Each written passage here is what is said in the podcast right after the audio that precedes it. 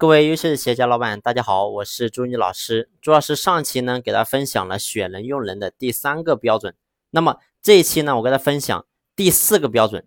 那么第四个标准呢，就是我们看企业里面有没有这种人的存在，就是能力差、态度也差，这种人有没有？其实呢，你会发现，当我在问这个问题的时候，你的心里肯定会想，这种人肯定有啊，就是他在企业里面能力也差，态度也差。那么这种人我们该怎么去处理呢？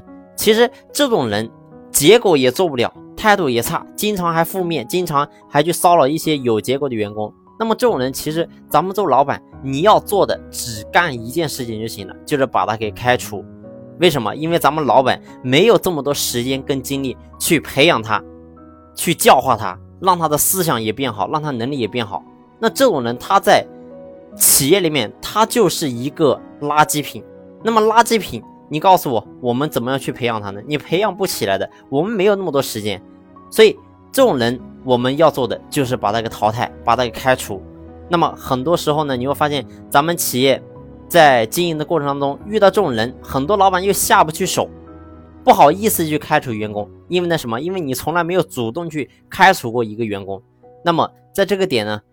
我说，咱们作为老板，你必须要有佛祖般的慈悲，同时呢，你要有帝王般的手段，在任何的时候，你都要对好的员工越来越好，对差的员工一定要越来越无情。只有这样，咱们的企业才能够真正发展起来。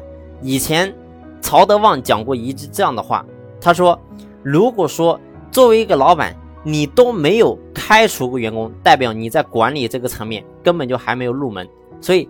事实是这样的，老板必须要懂得开除人，同时呢，也要懂得运用人才，这才是真正的用人之道。